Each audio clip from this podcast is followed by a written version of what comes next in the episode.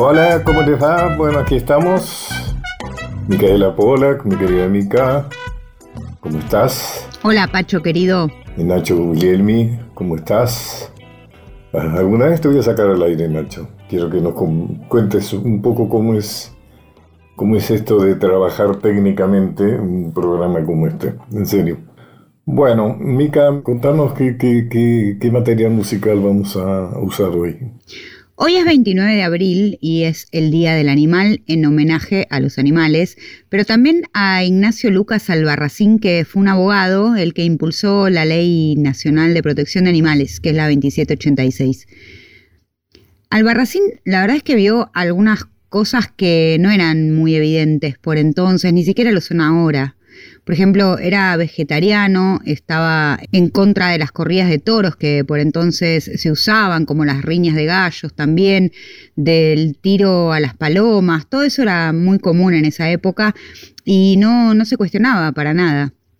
Tampoco estaba de acuerdo él con la doma de potros, que todavía sí está vigente en festivales muy renombrados, ¿no? Y Albarracín se ocupaba de dar descanso a los caballos, que eran medio de transporte. Así que un tipo muy comprometido en ese tema. Y la cuestión es que el loco, porque le decían así, quería que en nuestro país se celebrara un día para hablar de todos los animales, porque creía que así se iba a hablar de los derechos de los animales. Todavía hoy nos parece que es importante tener fechas para la concientización.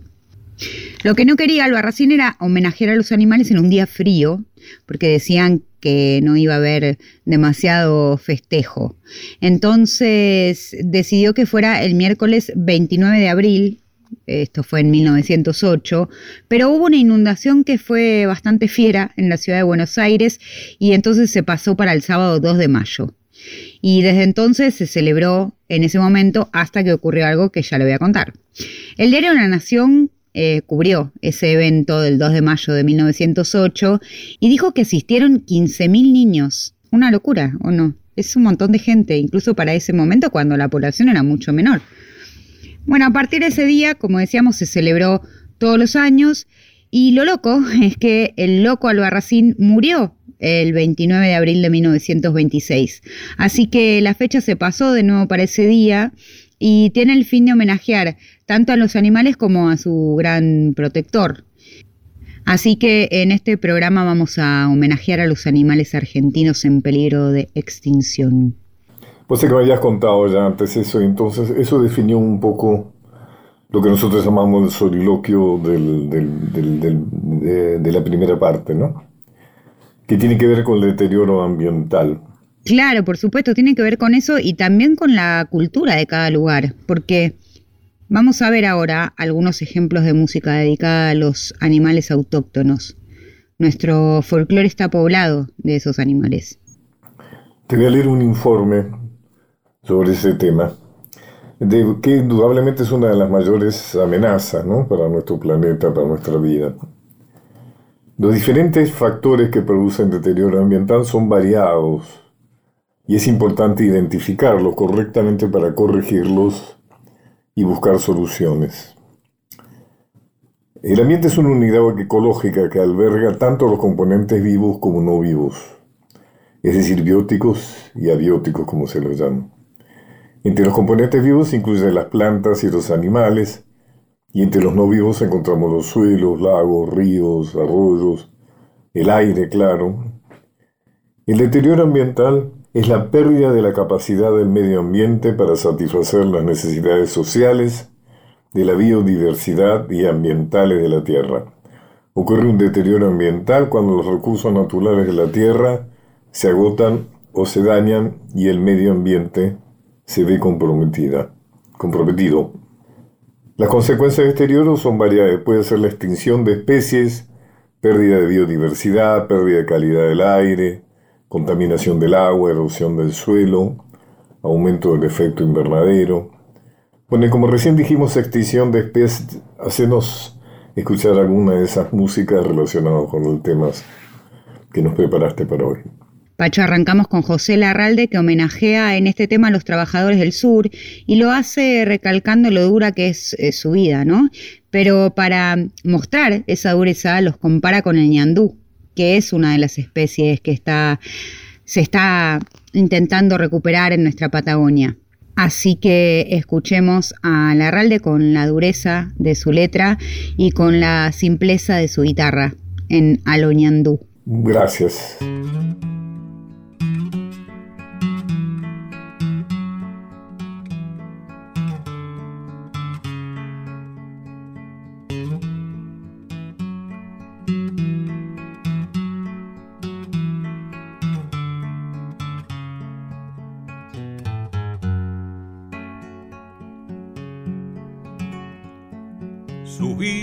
Por los durmientes, pata y pata palombú, de aquellos ferrocarriles del sur. No es fácil andar de croto, el agua hasta el caracú, por un junio sin entrañas del sur. La pucha que hay que ser macho pa' vivir galoñando sin recularle al pampero con los galones en curú. La pucha que hay que ser macho alimentado a ragú corazón de tierra y alma del sur.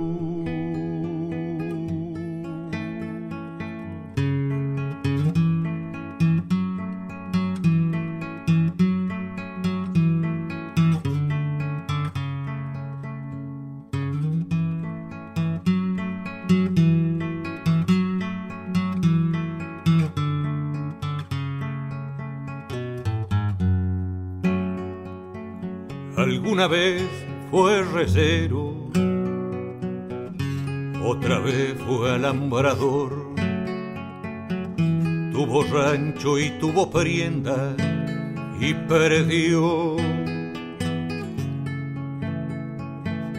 La suerte se tiró a chanta y el que la vía tranquió como un durmiente con alas partió. La pucha que hay que ser macho pa' vivir aloñandú sin recularle al pampero con los galones en curú. La pucha que hay que ser macho alimentado a ragú corazón de tierra y alma del sur. Corazón de tierra y alma del sur.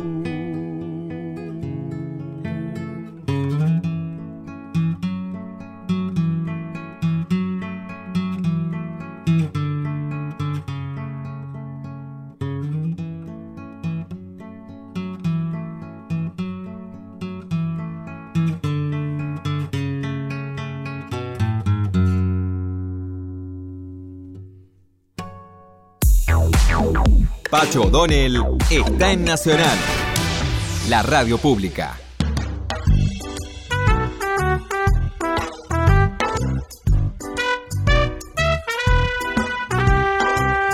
Sigamos con nuestra introducción. El tema es que los efectos que producen el deterioro del ambiente no son habitualmente, no son visibles en el corto plazo, pero sí se notan a largo plazo y por eso es necesario hacer algo, ¿no? Realmente transcurren las reuniones y se suceden los, los congresos, pero realmente no hay una acción verdaderamente eficaz hasta ahora. Las consecuencias del deterioro ambiental para los humanos es, puede tener efectos sobre los seres humanos, su salud. Algunos de estos son pobreza, sobre todo en países subdesarrollados. ¿eh?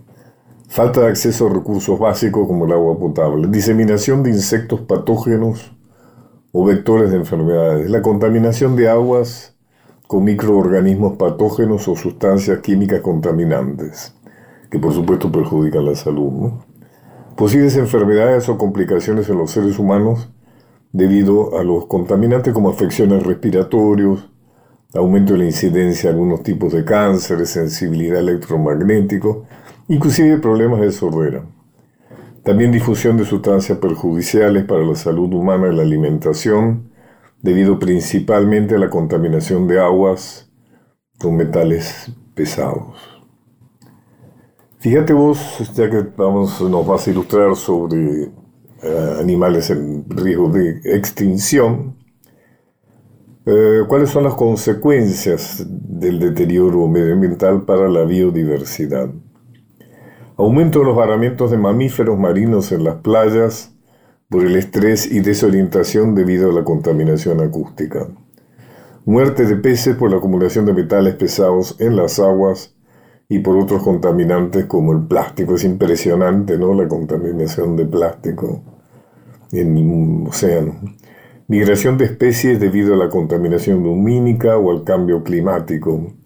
Extinción de especies animales y vegetales por culpa del cambio climático o por contaminantes derivados del uso de pesticidas o herbicidas. Migración de especies a lugares que no son sus hábitats naturales, convirtiéndose en especies invasoras. Perjuicios para las especies vegetales debido a factores como la lluvia ácida, contaminación del suelo por sustancias químicas o vertidos o contaminación del agua salinización de zonas costeras como consecuencia del aumento del nivel del mar. Bueno,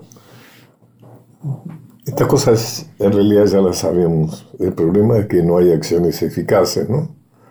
para resolver esto. Una hora transitando los caminos de Pacho O'Donnell por Nacional. Continuamos con Los Caminos de Pacho O'Donnell.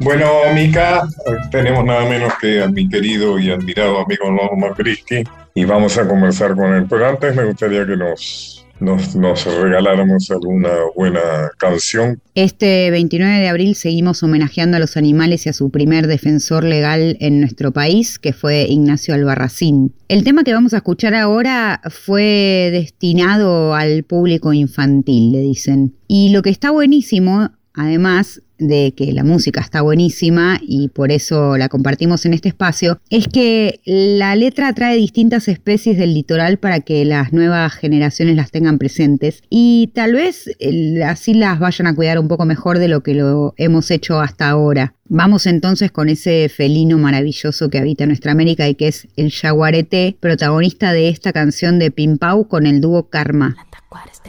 En la en la tacuara está el curo, en la tacuara la tacuara yarara, en la tacuara, en la tacuara yacaré. Leo, leo, laia, laia.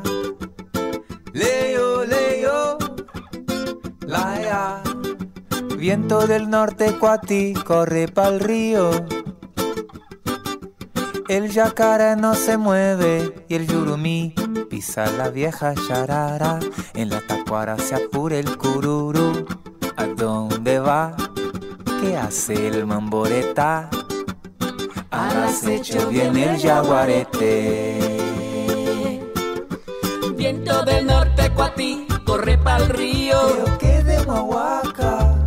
El yacaré no se mueve y el yurumí vieja yarara en la tacuara se apura el cururu. ¿A dónde va? ¿Qué haces, mamboreta? Al acecho viene el jaguarete. Cururu, zarara.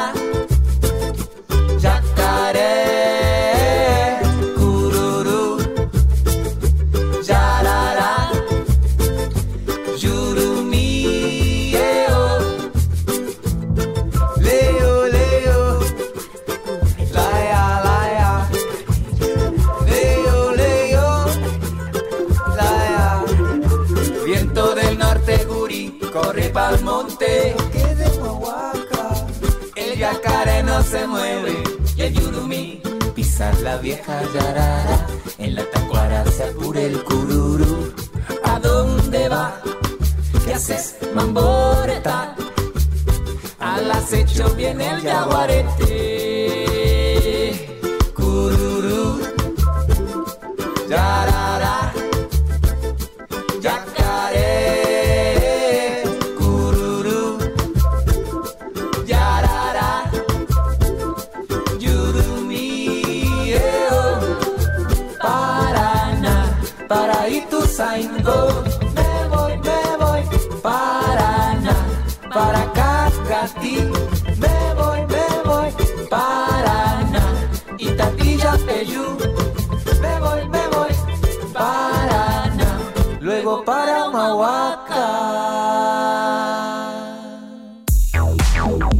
Pacho O'Donnell está en Nacional, la radio pública.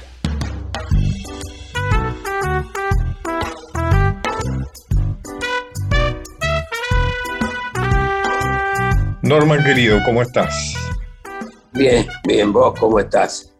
Bien, bastante bien, contento por estar hablar con vos. Yo te, te quiero y te admiro mucho. No nos hemos visto muy frecuentemente, pero he seguido tu... Mira, sé que vamos, en pretexto, vamos a hablar sobre tu libro que acabas de publicar, que es tu libro sobre cinco obras de teatro. Pero vamos a hablar de vos también. Y te voy a decir Bueno. por qué. Creo que un problema muy grave que, que tenemos es el tema de la memoria. Yo no sé si tiene que ver con el hecho de que la memoria ha quedado capturada por Internet y por Google, como que no es necesario recordar porque uno googlea, supuestamente no es necesario, uno googlea ya aparece lo que uno debería recordar, o si es eh, una instancia natural de una evolución negativa de la sociedad y del ser humano, pero creo que hemos ido perdiendo la memoria. Y entonces yo quiero hablar con vos de tu historia. Es una historia riquísima que yo conozco bas- bastante bien porque hemos sido contemporáneos y nos, nos han pasado a veces cosas parecidas. Pero primero te quiero preguntar, ¿por qué publicaste un libro con cinco obras de teatro tuyas? eh, No, no tengo un porqué, simplemente que las cosas que me parecen que son para difundir, para, para compartir, digamos, eh, me parece muy importante el libro, ¿no? No soy un, un escritor de libros, eh, eh, o no soy conocido como escritor de libros, pero me parece que, por ejemplo, saber que están tus obras de teatro eh, en, en un estante me producen a mí la inquietante de saber si esas obras están en, en mi cuerpo, digamos, si están en, mi, en mis ganas de poder ponerlas sobre un escenario. Y, y probablemente sea una provocación, un libro, eh, ¿a quién va a tomar este material para ponerlo sobre un escenario? ¿no? Es, es como una invitación a, a un juego que uno propone y quién lo quiere jugar. ¿no? Además Eh, es una el lucha, es una lucha contra lo que se supone que sucede, porque se publican muy pocas obras de teatro. Sí. Y es una, eh, porque supuestamente el mercado no, no se venden, qué sé yo. Y es una lástima porque para mí es muy importante, por ejemplo, que estas cinco obras tuyas estén ahí. A mí me pasó que una vez una editorial importante me publicó obras de teatro mío. Quizá porque venía publicando algunos libros de historia y novelas que les iba bien, y entonces eh, publicaron, bastante excepcionalmente, me publicaron mis obras de teatro. Yo me puse muy contento, porque fíjate vos que al tiempo me enteré de que habían quemado toda la, to- toda la serie, claro, porque las editoriales cuando hay libros que no tienen una salida veloz, se les van acumulando en los depósitos y entonces hay momentos que deciden deshacerse de lo que les sobra. Y se supone que mis obras de teatro le sobraban porque no se vendían como bestsellers. Estas cosas terribles pasan también con las obras de teatro. Bueno, con el libro en general pasa que aunque veas o que seas un bestseller, eh, termina con una limitación muy grande de lectores, ¿no? Absolutamente. Lo que tienen los libros, digo yo metafóricamente, son las tapas, porque no dejan salir mucho lo que está dentro. Sale para determinada granja, para determinada acotada franja social, ¿no? Entonces, eh, inclusive hay libros que están diciendo lo que está pasando en el mundo hace mucho tiempo, escritas, y sin embargo están cercenadas por lo que significa la edición y la lectura, lo que podríamos llamar que la lectura de un libro hoy es mucho más escasa de lo que era eh, en nuestro tiempo, ¿no? Absolutamente, absolutamente. Eh, y es interesante lo de las tapas, ¿no? La tapa, la tapa como mentira también, ¿no? Como la tapa, la tapa como, eh, como, como mm, traición, digamos, ¿no? Al texto, ¿no? Así es. Y me parece que eso es también culpa nuestra, porque porque hacemos esos libros con tapas y no, no lo hacemos como los tabaqueros en Cuba, ¿no? que van leyendo mientras trabajan y escuchan a sus queridos escritores todo el tiempo mientras están haciendo esos buenos cigarros. ¿no? O sea que hay una idea de que los, los libros eh, no, no se abren, están en las estantes están en las bibliotecas, pero no están en la calle, no están para la gente. Y, encima eh, los precios de los libros, ¿no? Eh, eh, a, uno no le ha costado mucho escribirlos en sentido de, de inversión y, sin embargo aparecen en una librería con, con prohibiciones para determinado poder adquisitivo, ¿no? Absolutamente y dentro de un esquema de explotación también del autor, ¿no? Porque cobrar 10% de una tirada que no tenés la más puta idea de cuántos ejemplares se vendieron. No tenés ninguna forma de controlar cuántos ejemplares se vendieron. Tenés que confiar con la buena voluntad de la editorial, o sea que en vez de sacarte el 30, te saque el 25. Bueno, pero bueno, ese es un tema. Fíjate vos la tapa también como mentira, que es una, es una descripción eh, que hace a todas las tapas. Por algunas tapas, por ejemplo, me acuerdo que yo escribí un libro que se llamaba Doña Leonor, los rusos y los yanquis, que fue durante, cuando estaba exiliado básicamente. Y uno no controla las tapas, la tapa. Y me acuerdo que esta era una señora de gran crueldad, o sea, yo le escribí en momento mucha violencia, de un personaje de mucha, una, una mujer que envenenaba y hacía mucho daño. Y la pusieron la tapa una gordita, y mi personaje era flaco, digamos, ¿no?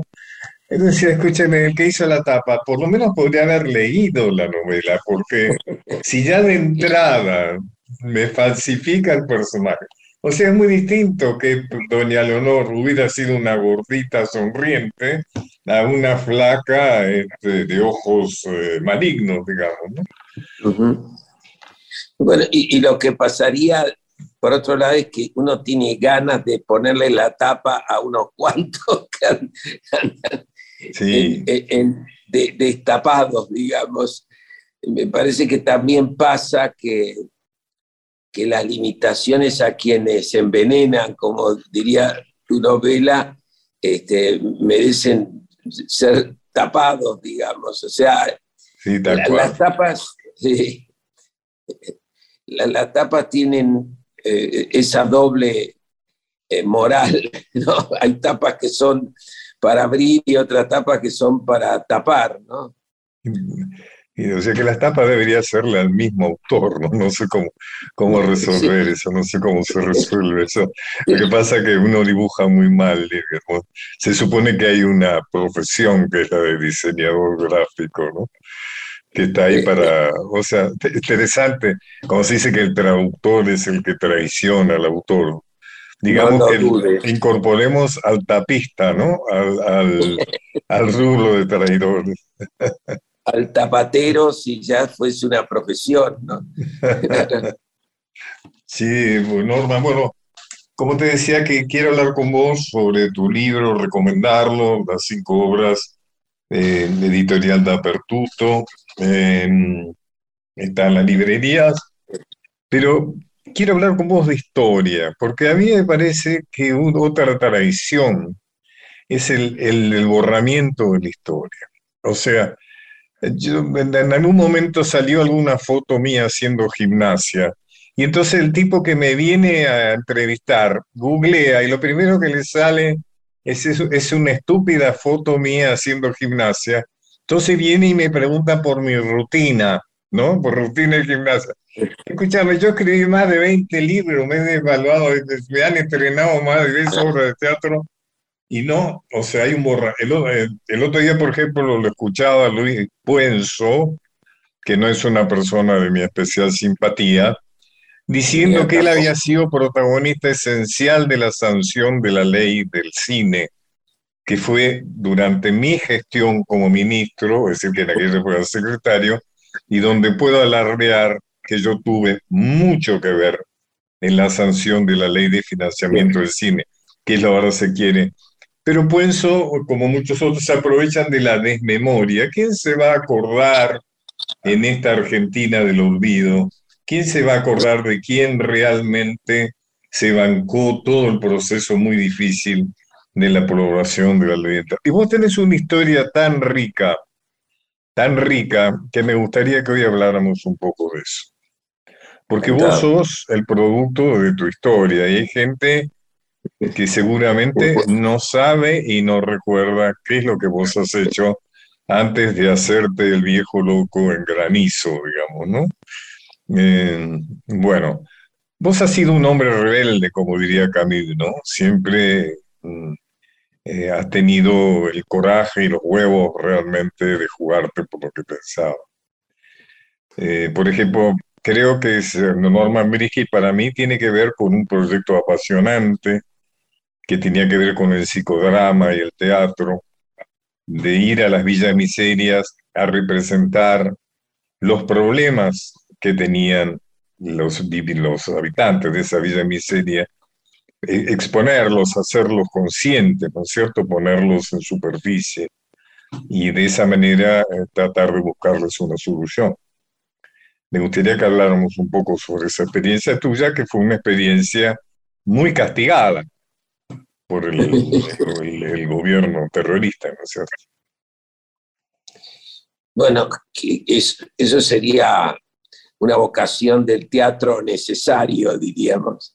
Yo divido al teatro en el teatro del deseo y el teatro de la necesidad, ¿no? Hay muchos autores, muchos autores como Brecht y como otros que han sido buenos maestros de buscar ese teatro y bueno, la última experiencia de Guernica me parece que es la más emblemática de las que pudimos este, hacer. Y para, para escribir esa obra hubo la necesidad de un relevamiento de la situación de, de esa comunidad que no tenía ni trabajo, ni techo, ni comida.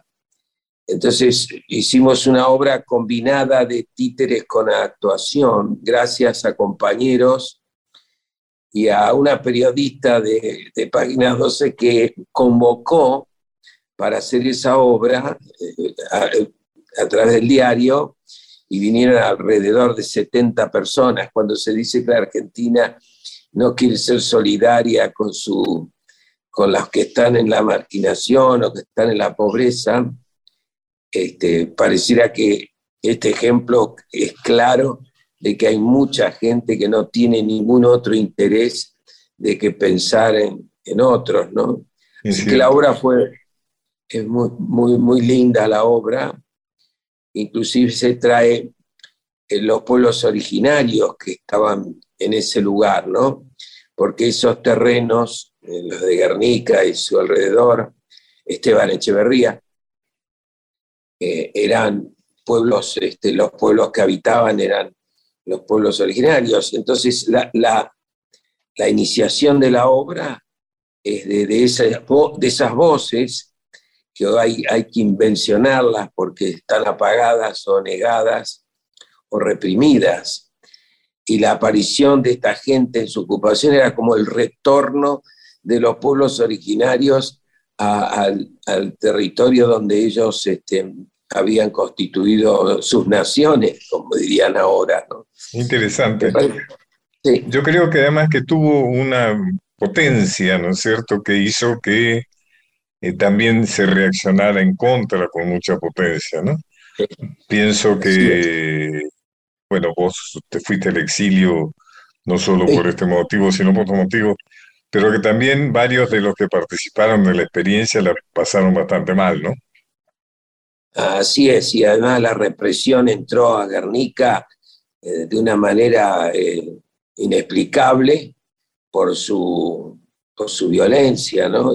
Y eso también hace que aparezcan las contradicciones eh, de, gobiernos que formulan empatía con ciertos sectores que que, se entiende que el peronismo ha sido siempre empático o simpático con la pobreza, con, la, con los humildes, como diría Evita, y acá entraron a, a, destrozar todo lo que se había podido urbanizar, ya tenían dispuesta la plaza, ya había un mástil que se izaba la bandera argentina, y ya había para un médico que estaba atendiendo a la gente con temas, o sea que no se trataba de una, una venganza hacia no tener un lugar donde vivir, sino una necesidad absoluta de que hoy se sigue desarrollando y probablemente Guernica no fue un éxito, no fue una victoria, pero fue una subjetividad que, que que hoy se ve claramente en otros lugares, ¿no? Y que eh, ya esa violencia tiene más una aspiración hacia eh, conversarlo o, tratar de, poder resolverlo, ¿no? Eso... ¿Cómo recordás tu experiencia en la Villa Miseria durante la dictadura? Bueno, eso tenía otro carácter porque había eh, detrás una organización eh, una agrupación política que era el peronismo de base, que alimentaba las propuestas sociales. Nosotros íbamos con esas premisas, hacíamos un relevamiento en el barrio a nivel eh, reivindicativo, político, político-militar inclusive, y, este, y expresábamos lo, que nosotros articulábamos con las bases y, lo exponíamos. Era una experiencia espontánea, ¿no? Las cosas, digamos, el teatro se armaba en función de lo que descubrían que eran las necesidades del lugar, ¿no? Sí, pero espontánea se podría decir en lo que vendría a ser qué hacían los actores con esa material. Correcto, correcto, sí, a eso me refería. Pero en términos de estructura, no, había una caracterización de, contradicciones principales, secundarias, toda esa eh, metodología que nos permitía a nosotros tener una calidad de que se convierta en asamblea. Nosotros no bajábamos línea, no decíamos qué tienen que hacer. Nosotros abríamos el debate a partir de que se mostraba determinada escena y con eso se abría el debate, que en general eran extremadamente ricos y a veces pasaba eh, me estoy acordando de algunas, a veces pasaba que la acción pasaba inmediatamente después de dar la obra, ¿no? Como fue en Santa Fe, que hicimos eh, que iba a pasar la autopista por una villa, entonces tuvimos la autopista haciendo la obra y ahí mismo la comunidad, eh, digamos, de, ese lugar hizo que la autopista pasara por otro lado, ¿no? Este, es apasionante. Sí, y a la noche esa misma comunidad tomó el Paraninfo, el famoso Paraninfo de Santa Fe, donde se, se hizo la primera constitución, ¿no?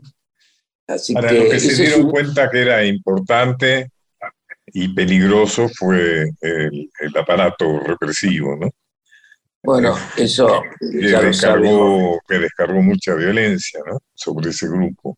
Inclusive algunos de, tengo entendido que alguno inclusive fue desaparecido, ¿no? Del, grupo Octubre, sí, el compañero inglés, sí, sí, varios compañeros no están más con nosotros. Eh, sabemos que cuando uno quiere cambiar una sociedad, eh, es muy probable que que te maten o, o no, eso según tu fuerza, ¿no? Y lo que pasó en ese momento todavía está viviendo en, las comunidades, porque en, esta presentación del libro estuvieron varios compañeros de entonces y seguían con sus agrupaciones luchando por, por la igualdad, por la, por, por la tierra, por el trabajo por, muchas veces a nivel reivindicativo, pero muchas veces eh, es mucho más que eso.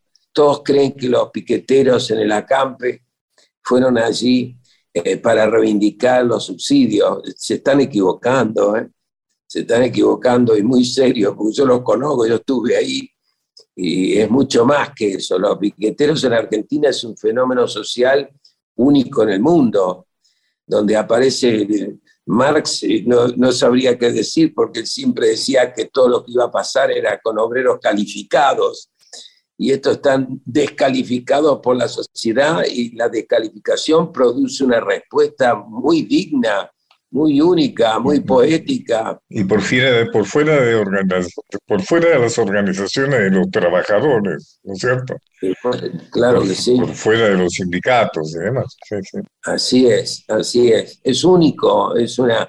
Por supuesto que no se puede saber el alcance, como pasó con Chile y la revuelta que tenía eh, unas calidades increíbles en términos de composición, este, discurso, todo lo que pasaba, y después aparece esa idea de que se montan esas estructuras institucionales, partidos políticos, partidocracia y todo lo demás, y se montan sobre la... Gente que habla mejor, por ejemplo. Exactamente. ¿No? Sí, o sea que habla peor, porque siempre habla lo mismo. cosas peores, pero que lo dice muy bien, muy convincentemente, ¿no es cierto? Escúchame, bueno, yo que hablando de tu historia tan rica y luchando contra el olvido, eh, quiero contar a los que nos escuchan que Norman se tuvo que exiliar, un exilio verdadero, no, no, no cobraste indemnización de ahí, o sea, no, yo tampoco, o sea, me pareció que no correspondía. Y vos fuiste el que me recibió en Madrid cuando yo me exilié. Vos estabas casado con una francesa y me recibiste cuando yo llegué a Madrid y me habías alquilado una habitación en un hotel. Bueno, eso, estuviste muy, muy generoso con los que llegábamos allá. Y quiero contar que Norman, dentro de esa situación de tragedia que es el exilio, que es una experiencia muy dramática, eh, tenés tanto talento que tuviste una carrera artística brillante en España, en Europa. Yo diría algo, por ejemplo, fuiste el actor fetiche nada menos que de Carlos Saura. Carlos Saura te tenía entre los actores preferidos y trabajaste en dos o tres películas de Carlos, ¿no? Así es, sí. Eh, eh, eh, no sé si sería el actor fetiche, pero era, se notaba la idea solidaria de proteger un actor que había sido expulsado de su propio país. Eso se nota. Creo que se inicia esta, eh, eh, esta solidaridad, se inicia con el productor, que era Querejeta, Elías Querejeta. Sí, pero tenía que ver con tu talento, Norma, no, eras el protagonista, eras el protagonista, o sea, eso estaba más allá. Saura fue extraordinariamente generoso conmigo también, lo recuerdo con gran afecto.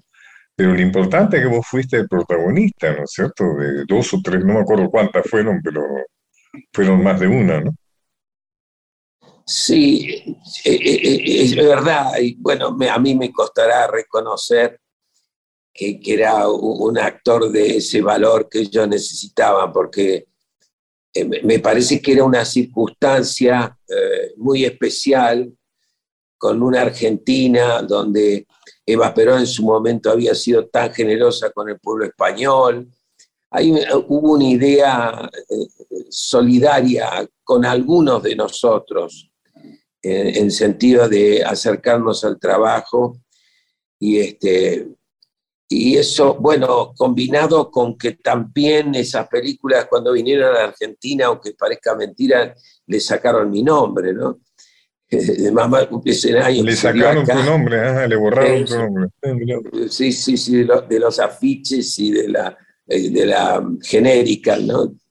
Así que e, es verdad lo que decís, que el exilio es una manera de matarte, ¿no?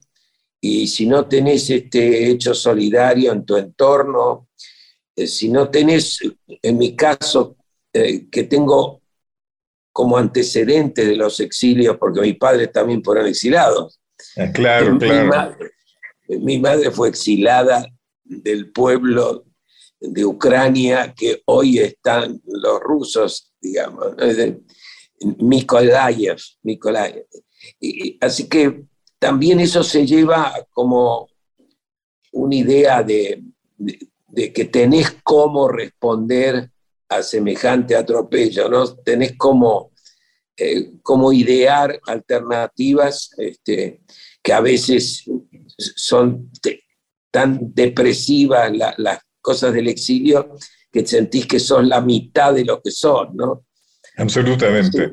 Perdés los espejos, ¿no? Es como que el hábito, todas son, te constituís en función de lo que lo demás te devuelve, o sea, ¿no? Es, eh, en el exilio te quedás sin espejo, sin en el vacío, ¿no es cierto, Garete? Pero te discuto el hecho de que vos tenías esa, esa participación tan protagónica en la cultura europea de ese momento solamente por solidaridad. Porque yo te voy a hacer recordar otra experiencia tuya que para mí fue extraordinaria como espectador y de la cual hablamos alguna vez, que fue tu protagonismo en Cementerio de Automóviles, que fue una conjunción de dos o tres obras de Fernando Raval, dirigidas por un genio argentino extraordinario, demasiado olvidado que fue Víctor García. Pero yo sigo recordando esa apuesta como lo mejor que vi en mi vida. Lo mejor que vi en mi vida, con esos autos colgando en el escenario y vos caminando, corriendo por los techos de los autos. Fue algo muy notable, fue una apuesta extraordinaria. Bueno, para mí fue una experiencia única porque primero la admiración a, al autor, ¿no? Y, a Víctor García me parecía único, es un tucumano argentino que nadie sabe de quién se trata aquí, ¿no?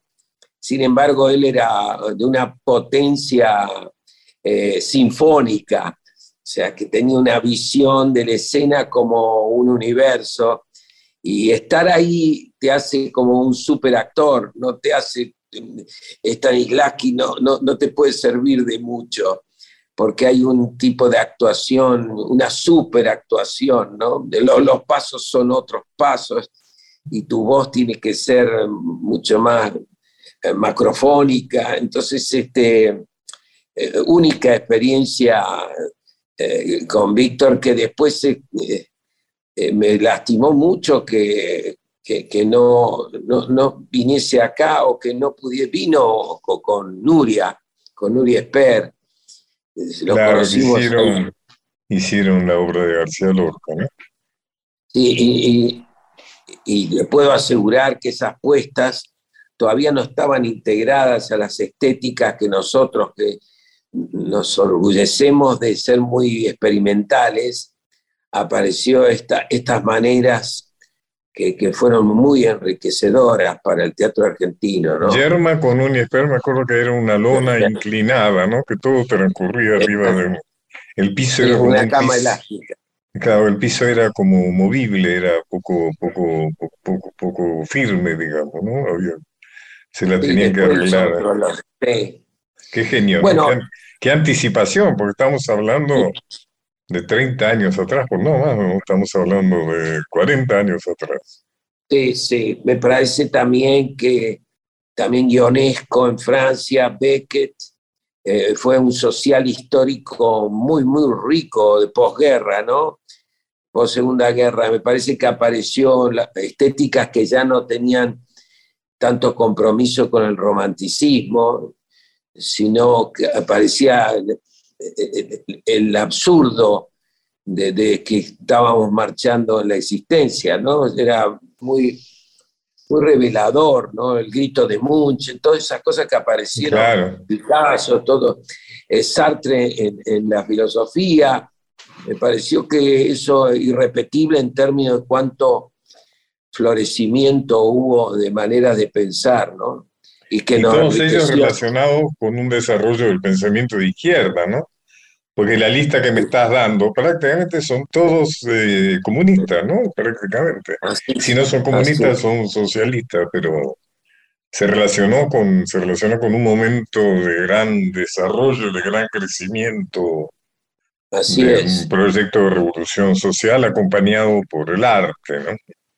Y la revolución rusa que estaba también mostrando su potencia, ¿no? y su increíbles estéticas escondidas, ¿no? que aparecen todas en Nueva York después, porque por ponerle los y, me parece que nosotros estamos muy inspirados por ese tiempo y que ahora lo que vos mencionabas al principio con las redes y con este tema de la memoria, las velocidades, especialmente aparecen como que están en otro lado, que no hay otro, que, el público eh, eh, está haciendo estos fenómenos del Zoom y todo lo demás como ahorrando eh, kilómetros o ahorrando distancias, pero al mismo tiempo el caminar en esa distancia, tenés todas las películas que quieras ver, ¿no? O sea, me parece que lo que anunciaste al principio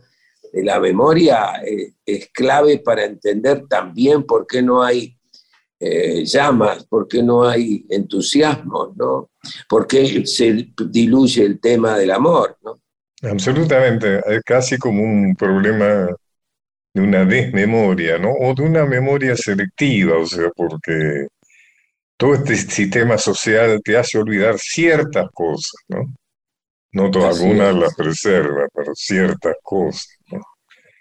Recién hablaste de grandes olvidados, Beckett, Ionesco, de una manera son grandes olvidados, por lo menos en su profundidad. Quizá podemos retomar algunos aspectos de su eh, audacia formal, pero en cuanto al sentido profundo de su obra, son grandes olvidados. Por eso yo hoy quería hablar con vos del no olvido, porque Vos representás, como te dije, el hombre rebelde, ¿no? Que, que, el que habla Camus, libro que yo recomiendo, porque es por el eso único, el único no comunista. Claro. el único no comunista. ¿Quién? Sí, no, Camus. Camus no era. Sí, claro, porque Camus se oponía a todo lo que fuera la libertad coartada por el ajuste, por el compromiso con algo que estaba por fuera, por ejemplo, eh, la religión, por supuesto, él era un ateo, pero también consideraba que el Partido Comunista era una forma de religiosidad laica, a la cual adherirse a él también hacía que se perdiera esa sustancial libertad, ¿no es cierto?, que él pregonaba. Ese fue el motivo de su disputa con Sartre, ¿no? Así es, mira, sabes. Eh. Porque Sartre estaba muy ligado al comunismo, digamos. ¿no? Si bien nunca se afilió, nunca se afilió, pero siguió eh, muy de cerca todas las políticas de, de, Moscú, ¿no? Bueno, a lo último se ligó al anarquismo, ¿no? Habría que acordarse de eso, ¿no? Que salió eh, cuando ya no veía, sostenían su cuerpo los compañeros anarquistas, ¿no? En, la revuelta de mayo. sí. ajá, ajá. Norman, te quiero y te admiro mucho y ojalá que esta, ojalá que esta, este encuentro haya servido para, para demostrártelo. Y además, creo que a los que nos escuchan, que son bastantes, les hemos revelado una parte apasionante de tu historia, que es lo que base, va a dar base a todo lo que estás haciendo ahora, pero que siempre hay que olvidar, nunca hay que olvidar. Me, parece que lo que propones vos es lo que más necesitaríamos como materia prima, ¿no? No, olvidar, ¿no? Especialmente, inclusive, ni siquiera para melancolizarse, sino no olvidar inclusive los bellos momentos de la vida, ¿no? Que las cosas tan lindas que hemos vivido. Absolutamente. Hablando de bellas cosas, ¿cuál es tu proyecto? ¿En qué estás en lo inmediato? Bueno, ahora estoy en Al Lector, que una película, yo hice una película en la pandemia porque no podía hacer teatro y entonces me dediqué a hacer una película que se llama 981, que es el tema de la inercia, ¿no? Y entonces, y entonces este, ahora, como nos fue tan bien y hemos gozado tanto con el grupo, vamos a hacer otra, eh, que es esta, al lector, ¿no? Que, y, que, se va a hacer en el verano porque no tenemos los espacios para, para poder producirla, ¿no? Así que eso tengo, estamos muy entusiasmados con eso. Qué bueno, qué bueno, felicitaciones. Tenés, Gracias. Tenés 84 años. ¿Me equivoco en la edad? Así, así es. Bueno, buenísimo. Oye, Norma, un abrazo fuerte. Un abrazo fuerte. Igualmente, también Pacho, para vos, sabes mi estima, mi cariño, así que nos vemos pronto y Dale, Dale veámonos pronto. Pacho Donel está en Nacional, la radio pública.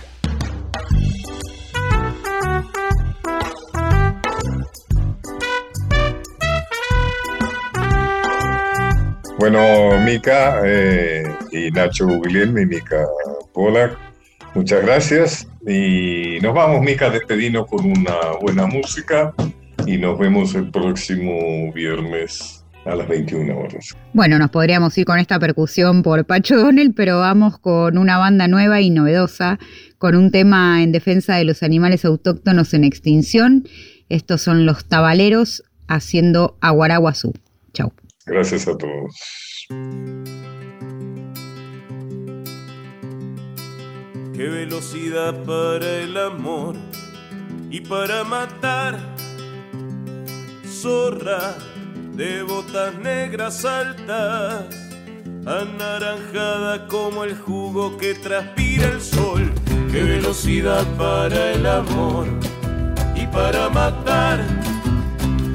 Zorra de botas negras altas, anaranjada como el jugo que transpira el sol.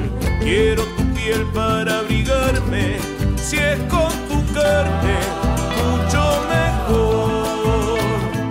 Aguaraguazú, soy muy feliz si venís conmigo.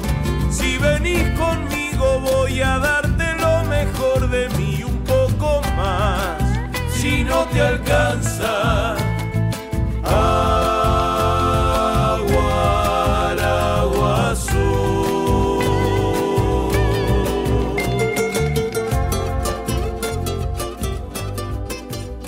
Pacho Donel está en Nacional.